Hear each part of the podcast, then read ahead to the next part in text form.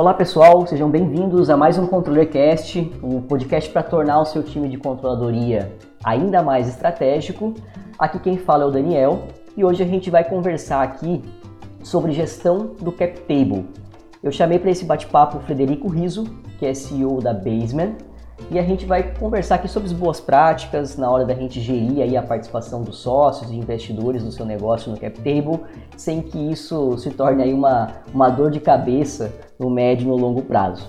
Então vou começar aqui agradecendo o tempo do Frederico por estar aqui batendo esse papo com a gente. E como de prática, já vou passar a bola para ele, para ele se apresentar, contar um pouco do background dele, para a gente iniciar aqui o nosso bate-papo. Frederico, tá contigo aí. Muito obrigado, Daniel. Prazer falar aqui contigo, com teus ouvintes. A gente trabalha bastante com esse público de CFOs, eh, então vai ser muito bom compartilhar um pouco da nossa experiência aqui contigo hoje. Um pouco do meu background, da minha história é, empreendedora. O Baseman é minha terceira startup, vamos dizer assim. É, me formei em administração pública e lá em início de, dos anos 2000, 2002, uh, quando o empreendedorismo ainda não era um tema em voga, né, eu, talvez eu tenha sido um dos únicas pessoas na minha turma no meu ano de faculdade que se aventurou nesse universo, não era nem um pouco glamuroso empreender. É, na época eu fundei uma organização sem fins lucrativos, então ainda uh, mais loucura ainda, uh, acho que um dos negócios mais difíceis que eu fiz até hoje. E nesse trabalho acabou que eu uh, me envolvi muito com o processo de captação de recursos e engajamento de pessoas. Cinco anos depois, batendo muita cabeça, eu decidi ir para o outro lado do empreendedorismo, de é, empreendedorismo de impacto. É, aí eu não fui empreender, mas fui me juntar a um grupo muito empreendedor, é, que é a Mãe Terra. Tive uma experiência muito legal lá, com bastante gente é, muito competente, que tinham vindo grande parte da equipe da Endeavor, e aprendi muito lá. E isso me trouxe uh, uma ideia para uma segunda tentativa empreendedora, segundo movimento empreendedor, que foi criando o Brota, hoje chama-se CRIA, foi a primeira plataforma de equity crowdfunding da América Latina. Uh, nós começamos lá em 2014, então esse movimento de permitir que mais pessoas investissem em negócios uh, em crescimento, em startups, investissem pela internet, né, em, em, private equity, de certa forma, né, empresas de capital fechado, fazendo isso de uma forma muito acessível. Uh, começamos muito cedo uh, e isso foi o que me trouxe para o meu desafio atual uh, no Baseman. O Baseman é um SaaS, né, um software de gestão e controle de equity, controle de cap table e stock options. E isso, eu cheguei nessa ideia junto com o meu sócio desde então, desde a época do Brota. Estamos há um pouco mais de sete anos juntos, aí Daniel e eu. Daniel é quem cuida da parte de tecnologia, eu cuido, eu cuido da parte mais é, comercial, vamos dizer assim, operações. Uh, mas a gente lidando com essas operações de crowdfunding, naturalmente começamos a ver que tinha um desafio enorme para atrair dezenas, centenas e hoje quase milhares de pessoas para participarem dos cap tables dessas empresas. Então era um problema que a gente vivenciava nós próprios na nossa trajetória lá desde 2014 trouxemos investidores nesse formato via crowdfunding e a gente precisava de uma ferramenta, a gente precisava garantir que ah, ter, hoje são 370 investidores que nós temos na empresa, que isso não fosse inviabilizar nossas uh, rodadas futuras, os nossos movimentos futuros. Então esse é um pouco do, do meu histórico, a terceira tentativa, aqui o, o Baseman já são um pouco mais de dois anos, dois anos e meio, e é o que eu espero hoje fazer aí por, quem sabe, o resto da minha vida. Cara, muito legal e muito natural, né, a tua, a tua trajetória aí até o basement, né? Você viveu muito o problema do cap table, né? Então, muito natural a, a, o surgimento da basement. Cara, foi no início, acho que parecia tudo uma loucura, assim, primeiro no aspecto social, uhum. é, achava que como é que aquilo ia se conectar e, e realmente eu olho para trás hoje e vejo que tem um, tem um fio condutor Sim. entre tudo isso. Uh, a minha primeira aventura fazendo crowdfunding tinha essa conexão com a captação, com o engajamento das pessoas e tal, mas era ainda um, um tiro muito no escuro. Né? Eu, uhum. tinha muito pouco conhecimento do mercado de tecnologia, do mercado de investimentos, eu não tinha experiência quase zero nessa área, eu tinha feito um MBA, uh, ah, tinha me especializado um pouco em, em finanças, empreendedorismo, mas numa perspectiva muito teórica. Uh, uhum. Mas é, realmente hoje é uma, uma tranquilidade quase, vamos dizer assim, maior, poder empreender em algo que uh, a gente conhecia muito bem, conhecia os desafios. Costumo dizer que é CapTable é quase um segredo ainda. As uhum. pessoas não, não entendem muito bem o, o, desafio, só quem passou por isso, na maioria das vezes, quem já vendeu empresa, quem já escalou a empresa, Sim. é que sabe realmente a dor uh, do CapTable. Até recentemente, um livro dos fundadores da Melius, é, eles têm uma passagem que eles contam isso, né? Assim, tipo, tem, tem uma coisa que eles sempre falam para os empreendedores e que todo empreendedor erra, eles falam, é justamente o CapTable. Uhum, então, quem uhum. passou conhece a dor, mas quem está começando acha que é algo simples, posso controlar Sim. lá na minha planilha de Excel e, em geral, isso traz problemas. E a gente tinha uma, um ângulo, de fato, fazendo crowdfunding muito particular sobre esse problema e, uh, por isso, começamos cedo também aqui no Brasil a, a atacá-lo. Legal, Frederico. Eu acho que esse, esse ponto que tu, tu abriu aí já vai casar com a minha primeira pergunta aqui, né? É, como tu mesmo comentou, Stock Options é um, ainda um assunto, vamos dizer, novo, até olhando para a parte jurídica aqui no Brasil, né? Então, é, para a gente começar aqui nivelando o assunto, queria que tu explicasse para a gente mesmo é, como que funciona, é, para qual tipo de empresa isso é uma realidade hoje, né? Para o nosso público de contadoria, finanças, aí os gestores que estão nos ouvindo, a gente começar aí na, na mesma página. Com certeza. Então, acho que também o termo cap table, uh, que é o que a gente usa aqui com frequência, é muito comum no universo das startups. Nada mais é do que uh, uma abreviação em inglês do capitalization table, né? Seria a tabela de capitalização ou o quadro societário dessas empresas. É o registro lá de todas as participações atuais e futuras que uh, são divididas entre as diversas pessoas, fundos, a gente chama dos stakeholders de uma empresa. Tá? Então, o cap table é isso e uh, quase sempre uh, o cap table tem uma parte dele separada em startups, eu me refiro, né, em outras empresas maiores também, mas é muito comum no universo de startups, eu diria que quase obrigatório atualmente que ela separe uma parte do seu cap table para os stock options. Né? Stock options também, um termo muito mais utilizado em inglês do que em português, mas são as opções de compras de ação, né? que é um, é um benefício aqui já quase que juridicamente definindo, não é, um, não é uma remuneração, isso é fundamental, a gente vai vou explicar um pouco o porquê, mas é um benefício que dá o direito uh, dos colaboradores adquirirem ações da empresa em um momento futuro por um preço pré-determinado. Tá? E é importante que seja entregue como um benefício e não uma remuneração, justamente para que futuramente a tributação desse benefício seja favorável para a empresa e também favorável para o colaborador que recebeu, né? para que ele não seja tributado como um salário, para que a empresa não seja tributada também e pague todos os INSS e todos os impostos atrelados a uma remuneração, e o colaborador, ao invés de pagar lá uns 27%, ele pague algo muito mais próximo de um imposto de renda de 15%, é, se esse benefício for caracterizado com uma natureza mercantil e não uma natureza uh, remuneratória. Tá? Então, entrando, isso é um pouco do. Esse é um grande desafio jurídico, assim, quase sempre, e no Brasil nós não temos ainda um, uma regulação muito clara uh, sobre a tributação das stock options. Uh, mas se você cuidar bem, a gente pode entrar mais no detalhe, se uh, foram respeitadas as principais características para garantir que isso vai ser entregue como um benefício de natureza mercantil e não como um benefício remuneratório, em grande parte não deve ter problema em relação aos tributos. É, como que funcionam né, os stock options em geral? Algumas pessoas até é, usam o termo vesting como um sinônimo para o stock option, mas basicamente esses planos de opção, esses stock options, eles primeiro são estruturados em cima de um, um programa, né, ou um pool, como é denominado. É, em geral, esse pool vai girar em torno de 8 a 15% do cap table dessas empresas, dependendo um pouco da, da fase da organização.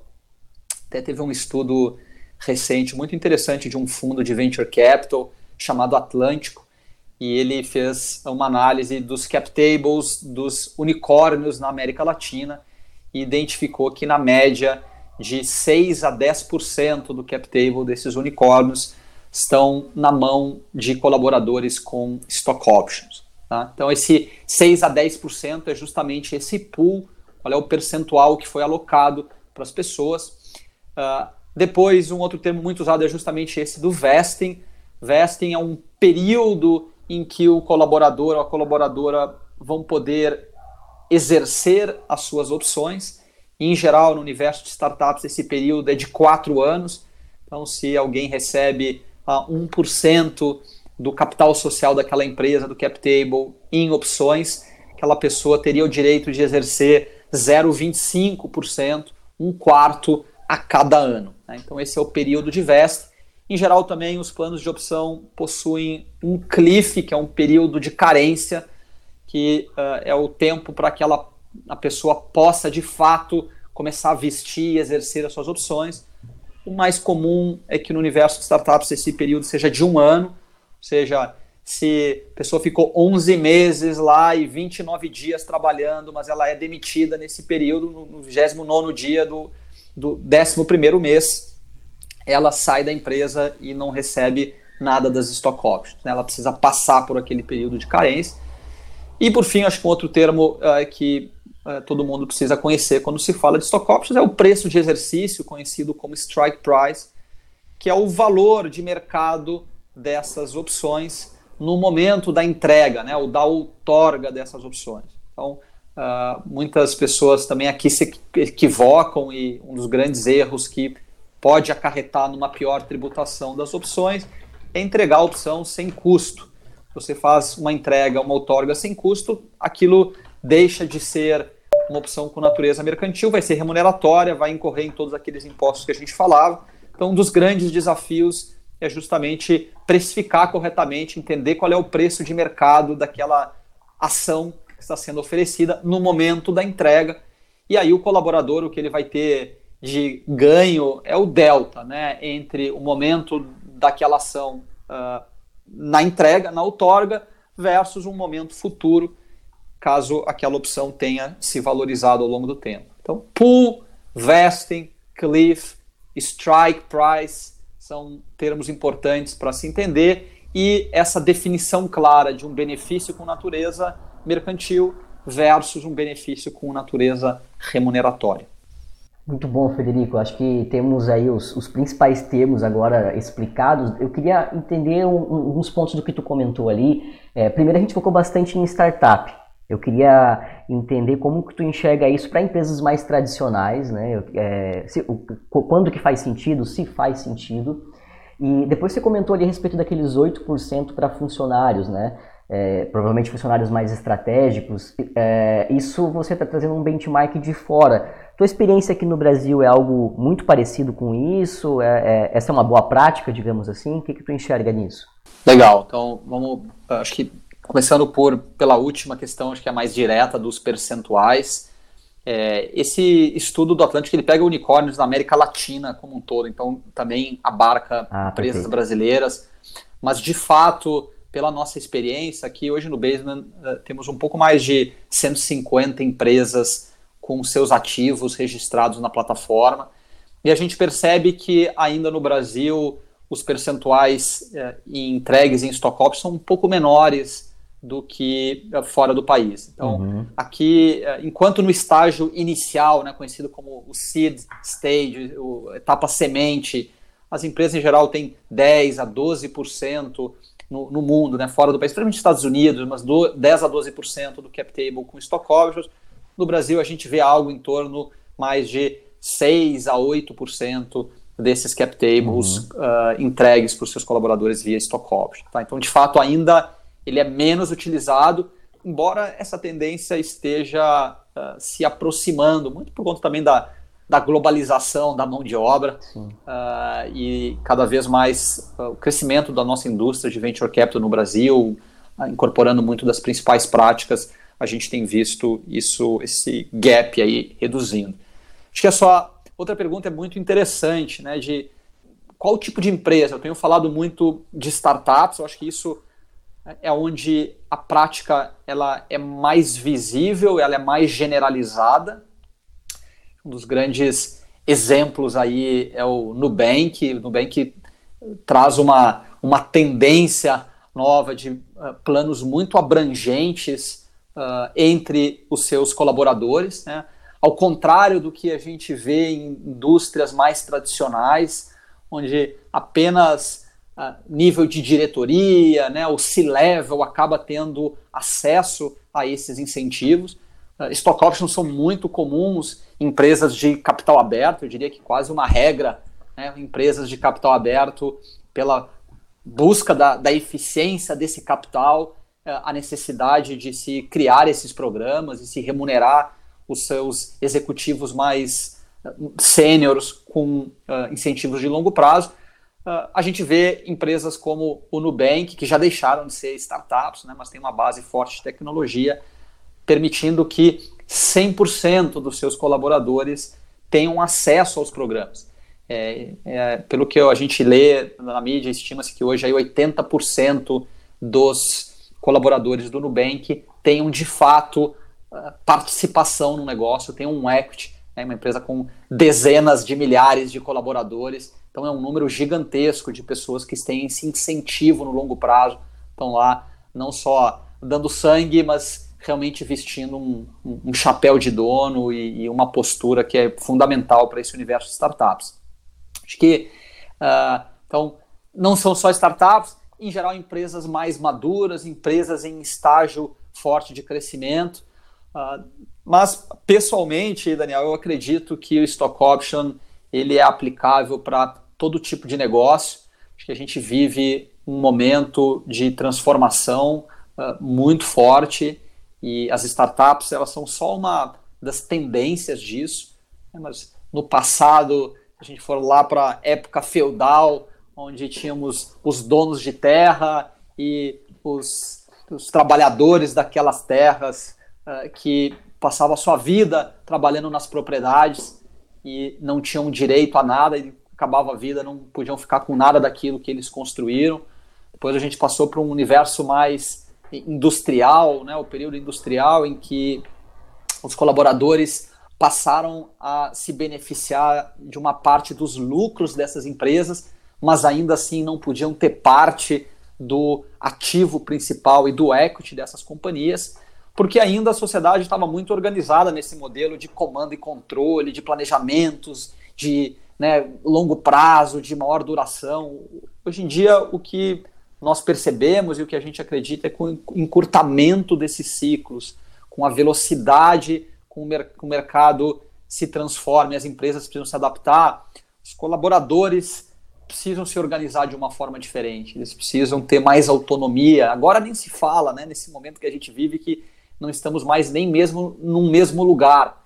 Então, esse tipo de mudança estrutural que a gente passa, ele traz uma oportunidade, traz uma necessidade para que as empresas é, empoderem mais os seus colaboradores e para que elas compartilhem, portanto, uma parte do negócio com eles. Então, na minha visão, é, nada impede, pelo contrário, adoraria ver os hospitais compartilhando equity, né, pelo menos os com fins lucrativos, compartilhando equity com seus enfermeiros, com seus médicos. Né. É claro que existe todo um, um, segmento das cooperativas, é um tema muito uh, trabalhado e cada vez mais estudado, né, enormes cooperativas e empresas que os colaboradores são de fato os donos delas uh, e que vêm mostrando resultados muito interessantes. Então, é, ainda muito focado nas startups uh, e empresas mais maduras, principalmente empresas de capital aberto, mas, ao meu ver, fundamental para toda empresa que está sendo desafiada, que precisa trabalhar, atrair, reter pessoas, né, talentos uh, de alta qualidade e então hoje quase toda a indústria passa por isso, né, sendo desafiadas pelas transformações que a gente vive. Cara, eu nunca tinha pensado na, na, na cronologia que tu fez aí, né, desde a da época feudal até os, até os dias atuais, mas, poxa, fez, fez muito sentido, sim. E até de olhar a, a, questão de equity, cap table por outra ótica, né? Essa ótica muito mais é, estratégica e de empoderamento mesmo é, de colaboradores estratégicos e, e essa, essa tendência arrastada aí por, por startups, né? Até uma dicotomia, você pega, é, é, é um cenário que é comum ou numa empresa muito madura, né? Ou numa startup que está em early stage e agora está puxando isso para outros modelos também. Então, acho que fez todo sentido para mim aí essa, essa cronologia que tu, que tu trouxe. É, eu só ia complementar, Daniel, que a gente vive também é uma, é, um momento de uh, é, ESG, né? Acho que tem um termo uh, e, e, uma prática, uma busca das empresas de uma forma geral uh, por esse, essa chancela do ESG, que é um selo de um, movimento, vamos dizer assim, se eu puder caracterizar, uhum. um foco no environmental, no social e no governance. Né? Então, isso tem crescido muito nos últimos tempos. E, no final, o compartilhamento do equity, ao nosso ver, é uma das grandes alavancas para essa transformação social. É né? uma das formas do capitalismo, vamos dizer assim, ser muito mais é, democrático, uhum. ser muito mais equilibrado Afinal de contas, hoje em dia, quem tem o capital, né, os donos do capital, eles crescem o seu patrimônio de uma forma exponencial, Sim. enquanto que o trabalhador que tem só lá o salário geral tem a sua produtividade não recompensada e a produtividade e os ganhos, na verdade, desses assalariados não acompanham a produtividade do capital. Então, ao compartilhar o equity, uh, nós acreditamos que é um, um novo desenho e a gente reduz em grande parte essa desigualdade que existe hoje e, portanto, endereça aí na veia uh, algumas das, das buscas e dos ideais desse movimento do ESG. Cara, muito legal, muito legal. E é, o, é a outorga do tal do sentimento de dono que a gente fala, né? Ah, o colaborador com sentimento de dono. Poxa, se tem sentimento de dono, nada mais justo, né? Do que ter o equity de dono também, né? Exato, não é um, uma pílula mágica, não é simplesmente que vou, vou criar um plano de stock options, eu vou entregar e meus colaboradores agora vão se sentir donos da empresa. Acho que uhum. inclusive, é um dos erros e ideias equivocadas que muitos empreendedores possuem.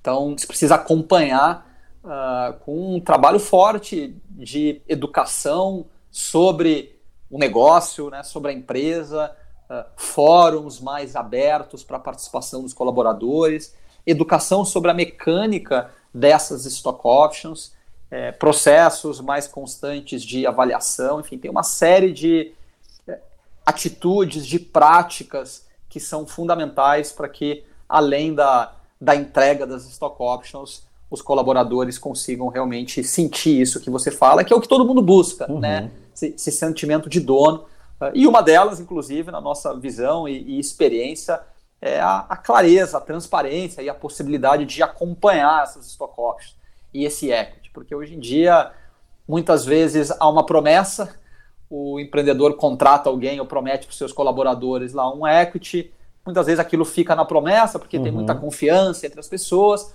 outras vezes aquilo é documentado, mas fica num papel e ninguém nunca consegue entender de que forma aquilo está se valorizando, como é que funcionam as regras, todos aqueles períodos que a gente falou lá de vesting, cliff, em que momento que a pessoa está. E isso faz com que a pessoa não, não acompanhe, não entenda, não valorize e, portanto, não se engaje da mesma forma. Legal. Isso, isso já vai para a minha, minha próxima pergunta, que é justamente, cara, como que eu entendo, né, dentro dessas minhas, uh, dessas minhas participações, qual que é o valor dela? Como que eu chego nesse cálculo? Perfeito. Assim, o cálculo da stock option da, na outorga é fundamental uh, que, primeiro que para outorgar uma, uma stock option, precisa ter uma aprovação do conselho.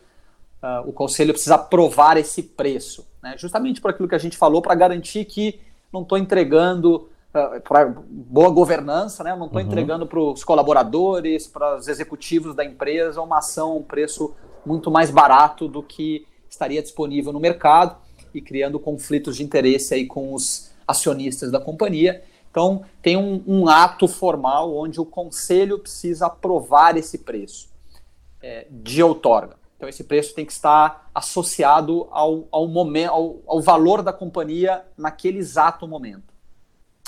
Em geral, esse preço ele vai ser uh, baseado em três principais fatores. Tá? Ou existiu, existe alguma operação, algum evento marcante uh, que ocorreu naquele período, então uma rodada de captação, por exemplo, ou a empresa usa e possui algum múltiplo de mercado que ela pode se basear, companhias aí de capital aberto em geral, operações com preço conhecido, correlatas ao seu negócio, à sua indústria, onde ela possa aplicar um múltiplo e precificar também as suas opções, ou é contratado uma auditoria, uma consultoria externa para precificar essas opções.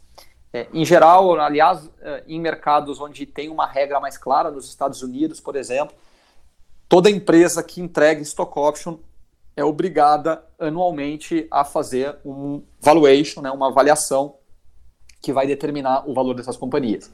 Empresas de capital aberto, uh, por exemplo, no Brasil, também são obrigadas a avaliar, uh, aí de tempos em tempos, eu não sei na real se no Brasil é anualmente, imagino que sim, uh, as suas opções e inclusive com métodos específicos, aqui no Brasil, no caso, o modelo do Black and Shows. Então, são regras muito mais restritas de como precificar essas ações.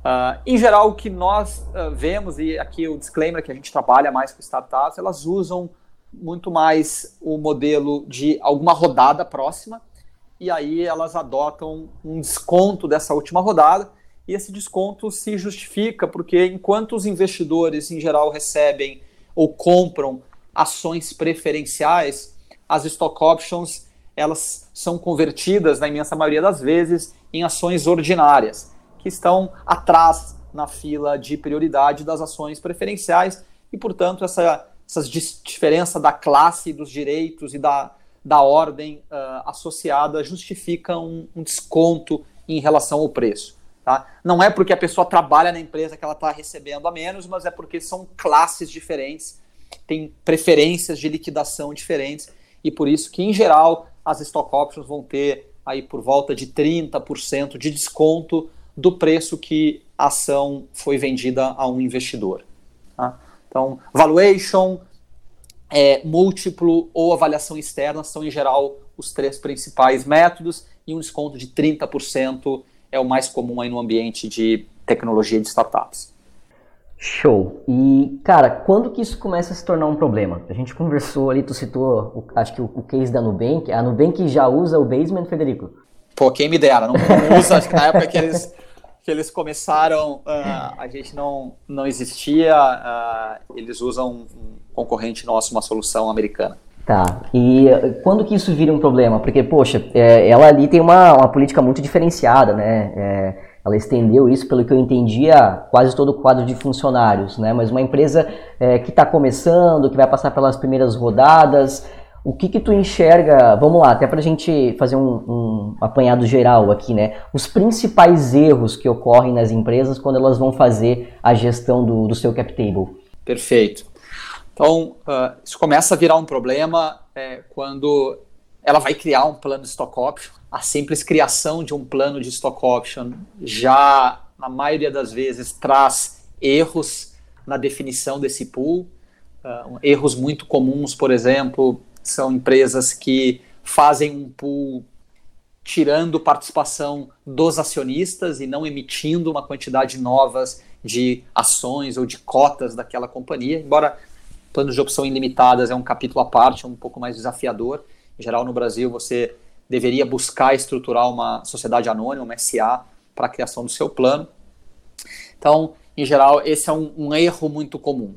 Uh, não emitir e tirar ações dos fundadores. Outro erro muito comum, e aí menos do cap table, mas mais ligado à outorga das stock options, é o que eu já falei, das outorgas com preços simbólicos e não uma precificação natural de mercado.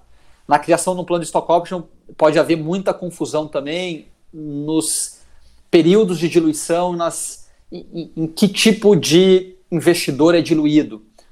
principalmente quando existem contratos conversíveis nessas empresas, debentures, mútuos, safes, que é um instrumento muito usado no universo de startups, que é uma espécie de um bônus de subscrição. Então, esses contratos conversíveis, eles não fazem parte do cap table da empresa. Então, quando se cria um plano de stock option, esses contratos não são diluídos. E, de forma errada, muitos empreendedores, quando emitem os seus stock options, definem nos contratos e criam lá anexos e nos seus, nos seus Excels da vida, eles entendem que, como aqueles investidores investiram antes da criação do stock option, eles também devem ser diluídos, mas eles não fazem parte do cap table, então a priori eles não deveriam ser diluídos. Uh, então esse é um erro muito comum, vai trazer dúvidas depois de quem é diluído, quem não é. Todo termo, todo universo, perdão, dos conversíveis é motivo de muito erro, de muita chance de problema. Tá? Isso porque existem diferentes termos de conversão e diferentes termos de precificação, formas de precificação desses multos. Né?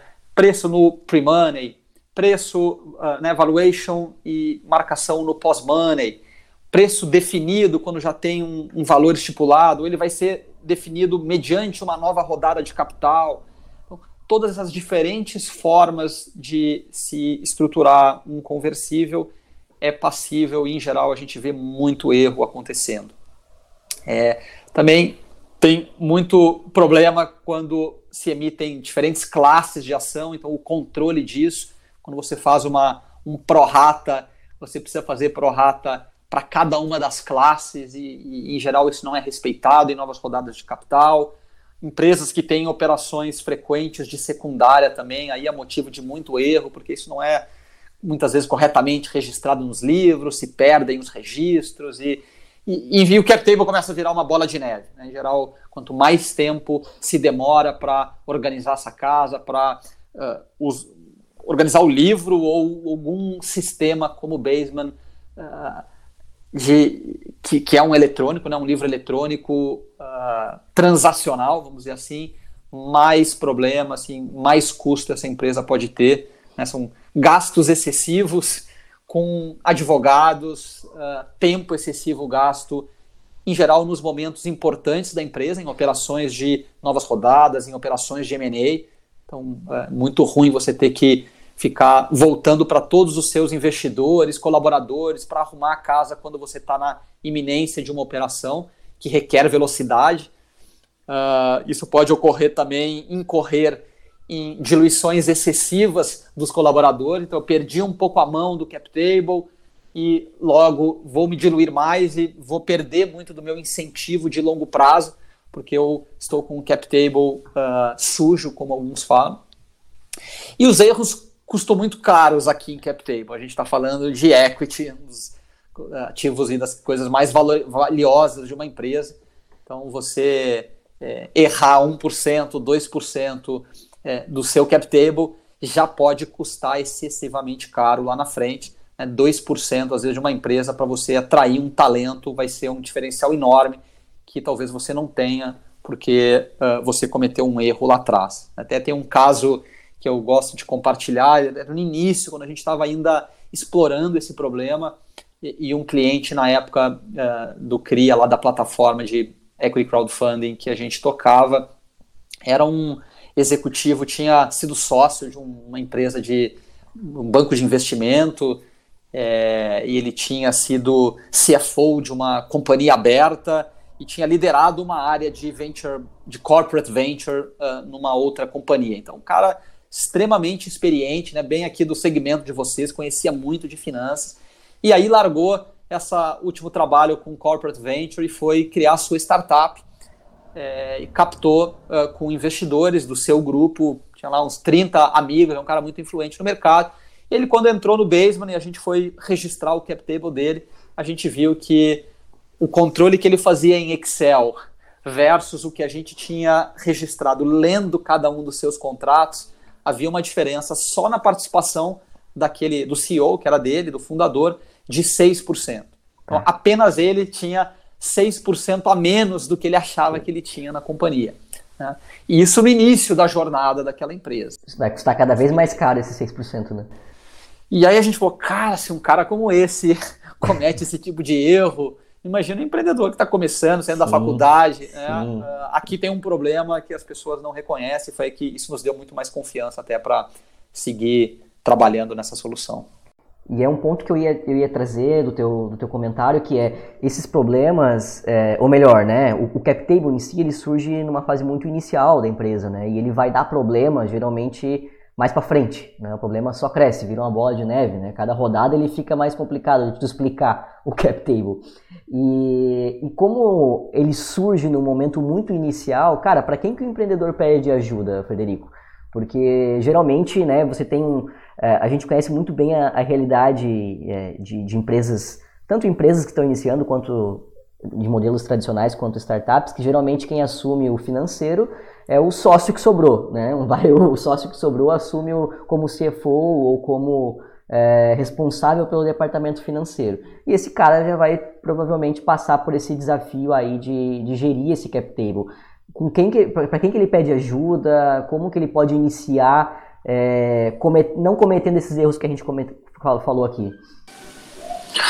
É isso mesmo. O, em geral, no início são os fundadores, tendo ou não experiência financeira, uh, chega um mínimo de maturidade, ele costuma passar uh, a bola, o pepino, para o CFO ou a CFO da companhia, uh, muitas vezes ainda em Excel, com todos aqueles contratos dispersos, um livro que não está atualizado.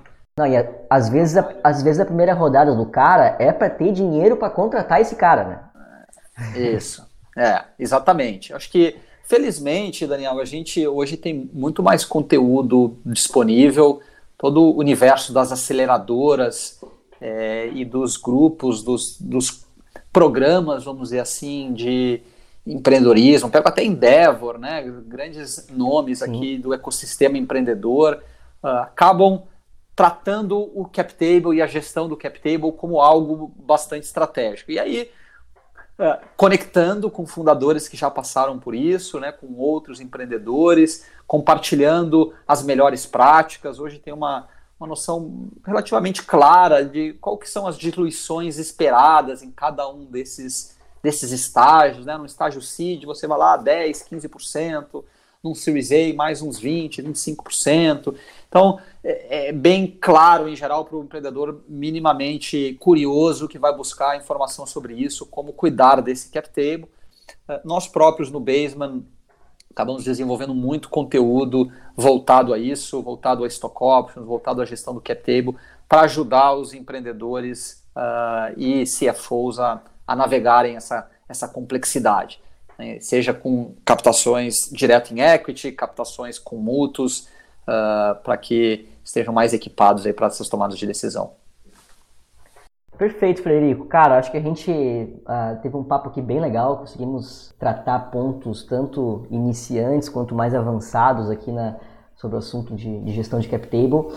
É, tu quer compartilhar mais alguma coisa, mais algum ponto que tu acha relevante trazer para cá que a gente acabou não passando no nosso bate-papo?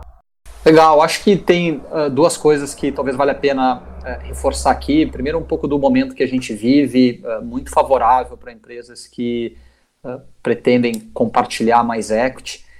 e segundo, um pouco do, na nossa experiência aqui, qual que é um, é um bom momento né, de prestar atenção e buscar uma solução como Basement. Perfeito. Então, em primeiro lugar, a, gente, em fevereiro desse ano, foi é, criada uma instrução normativa 82 lá do Ministério da Economia, é, que entrou em vigor agora no meio do ano, em 21 de junho mais especificamente, que obriga as juntas comerciais a escriturarem eletronicamente os livros societários, livros contábeis também. Então, acho que algo que os CFOs aqui, se não conhecem, devem ficar bem atento ao longo desse ano. Isso deve começar a chegar de fato nas juntas isso vai permitir que todo o manuseio desses livros, eh, que hoje são físicos, vão passar para um formato eletrônico.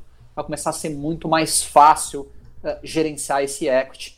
É, e isso, acredito e espero que tire muito do receio de empreendedores, fundadores e até controladoria uh, na, na, gestão dessas participações. Né? Porque cada ata hoje, cada GE, cada GO, é, que é feita tem um custo enorme, tem uma fricção enorme de atualização disso. até pouco tempo atrás, mesmo as empresas menores aí que faturam menos de 100 milhões de reais tinham que publicar balanços. Felizmente, agora com o marco legal, empresas que faturam até 78 milhões não precisam mais fazer publicação em jornal dos seus demonstrativos e dos seus atos societários. Então a gente está vivendo um momento de digitalização muito forte, isso já chegou, está sendo executado, implementado agora uh, num nível nacional. Então acho que esse é um, é um primeiro uh, destaque que eu faria.